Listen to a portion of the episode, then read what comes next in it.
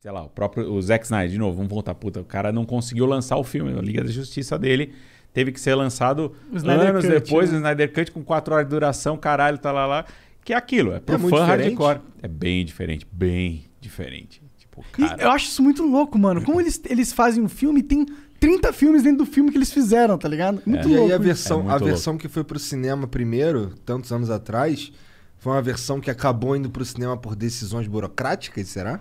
É... De marketing, eu acho mais, né? Hum, puta, é uma, é, é uma parada. Me... Bom, o que aconteceu foi o seguinte: o, o cara fez. Ele fez o Liga da Justiça que ele queria fazer. Tá. Bem parecido com Batman vs Superman e tal.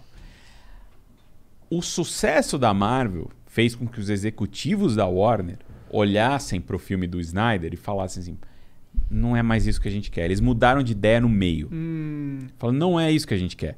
A gente quer algo mais parecido com aquilo. Porque eles estão bombando, nós não. Os teus filmes não fizeram sucesso. O Batman vs Superman não fez o dinheiro que a gente achou que ia fazer. O, o Homem de Aço não fez o dinheiro que a gente achou que ia fazer. Os filmes dos caras, da Marvel, fizeram o dinheiro que a gente queria fazer. Então a gente tem alguma maneira da gente pegar isso? Eles, eles já entraram no final das filmagens ali, falando: tem um jeito de você falar a sua frase e tem um jeito de falar a sua frase mais fofinha. Eles faziam os dois já. Já faziam os dois ali e tal. Ah, legal que eles fizeram os dois, né? Não Aí, foram só pro fofinho. O Snyder fazia, ela dava um pouco dos caras, porque tinha sempre um cara colado nele, fazia um pouco o. Que os caras queriam. Um pouco que os caras queriam, um pouco que ele queria e tal. Pá, pá. Só que a filha do cara se suicidou. Do, do Snyder. A filha dele Caralho. se suicidou. E aí. E, porra, eu, é, foi uma das pessoas que eu mais entrevistei na minha vida foi o Zack Snyder. Eu fui em sete visitas de. Eu fui de. Foi 300, Watchmen, entrevistei ele pra Watchmen umas três vezes. Tipo, um cara que eu encontrei. Diversas vezes. Umas sete, oito vezes na vida, assim. Ele, a esposa dele, que é produtora dos filmes, que também, puta. É, ele sempre. Cara, é um cara extremamente solícito, um cara que gosta de falar dos, da, das paradas, que tem muita profundidade no que fala, ele tem muita essência no que ele traz, ele sabe a referência que ele traz, ele sabe o que ele, o, o que ele tá fazendo. E aí ele ele sempre foi muito brigão. Ele sempre discutiu pra caralho. Então, tipo, chegava as coisas, o cara falava, não, eu quero que você faça uma piada aqui. Eu falei, não posso fazer essa piada. Não, tem que fazer a piada. Não vou fazer a piada. Mas ele ia lá convencer lá, lá, lá, lá, e convencia o cara que não devia existir a piada. Com o, o essa, esse, esse, trauma terrível que a família dele sofre, o que, que ele faz? Ele fala, cara, ele perde o ímpeto da briga. Ele fala foda-se. Isso só já que, não me importa mais. Só que não me importa mais. O que importa agora é eu cuidar da minha é o meu luto, é eu cuidar da minha família. E ele vai fazer isso, ele vai cuidar da família, ele vai cuidar das coisas. Ele em condições ideais ele brigaria, mas ele desiste da briga. E ao desistir da briga, os caras falam: "Beleza, vamos trocar tudo agora". Eles jogam fora, porra, 70, 80% do que ele tinha filmado Caralho. e refilmam com o cara que fez o primeiro Vingadores, o Joss Whedon. Caralho! Isso deve ter custado uma grana fodida. Fodida. Só que aí o filme, o resultado, ele não. É esquizofrênico. Perfeito. Essa é a palavra. É completamente esquizofrênico. Você não, você sente que o filme, ele quer ser uma coisa, mas ele é outra. Ele quer ser uma coisa, mas ele é outra. Ele quer ser uma coisa, mas ele é outra. E aí as coisas não fazem sentido, cara. Nada para em pé nessa porra desse filme. Eu saí, eu não saí puto, eu saí triste. Porque é a Liga da Justiça, caralho. É a Liga da Justiça, né, mano? É a Liga da Justiça, Era porra. pra ser um puta filme de é. arrombar de quatro horas. Que tem material pra caralho pra tu construir o bagulho. Eu saí é. triste, eu saí arrasado. E o Snyder Cut, você assistiu? Gostei pra caralho, porque é um filme... sabe, porque é um filme, porra, é, é, é um, assistir, é um triunfo. é um triunfo. É, é porque eu não sei se eu gostei porque eu gosto do filme. Ou por causa ou, dessa história Ou por causa também. da história, porque eu torço pelo cara, entendeu? Que eu falo, mano, Zack Snyder, caralho. Ele foi lá, ele foi ele, e ele venceu. No final, o fã venceu. Porque quem fez o, a parada toda, quem foi... Uh, quem voou o avião com a faixa, tipo, Snyder Cut em cima da Warner Bros. lá em, em Los Angeles. Quem... É, juntou centenas de milhares de dólares pro, pro, pro fundo de, de apoio a, ao suicídio e tal, foram os fãs, cara. Tipo, foi uma parada que os fãs se juntaram. Os fãs Fizeram acontecer. Fizeram acontecer. Os fãs infernizaram a corporação. E os fãs, no final, conseguiram que isso existisse. E isso é um treco que me emociona, tá ligado? Porque fala, cara, esse é o poder do fã. Você. Porque é foda. As histórias, elas estão na mão de corporações. Sabe?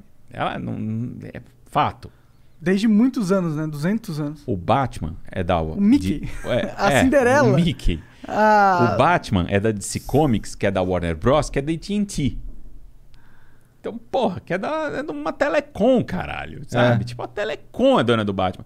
E essas histórias, elas, elas não são só histórias, é- elas formam pessoas.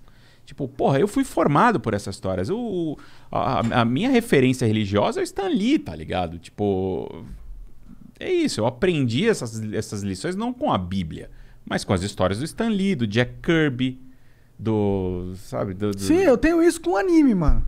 Tipo, foram- quando eu era moleque, depressivo, sozinho, solitário, os animes me, me traziam um guia de, de como seriam pessoas né, num grupo, como que é a questão de, de honra, como que é a questão de... E o, pô, o anime, o negócio japonês, o japonês é muito... Ele tem muitos valores, eles gostam de passar os valores nos desenhos e tal. Qual é o teu anime favorito? One Piece.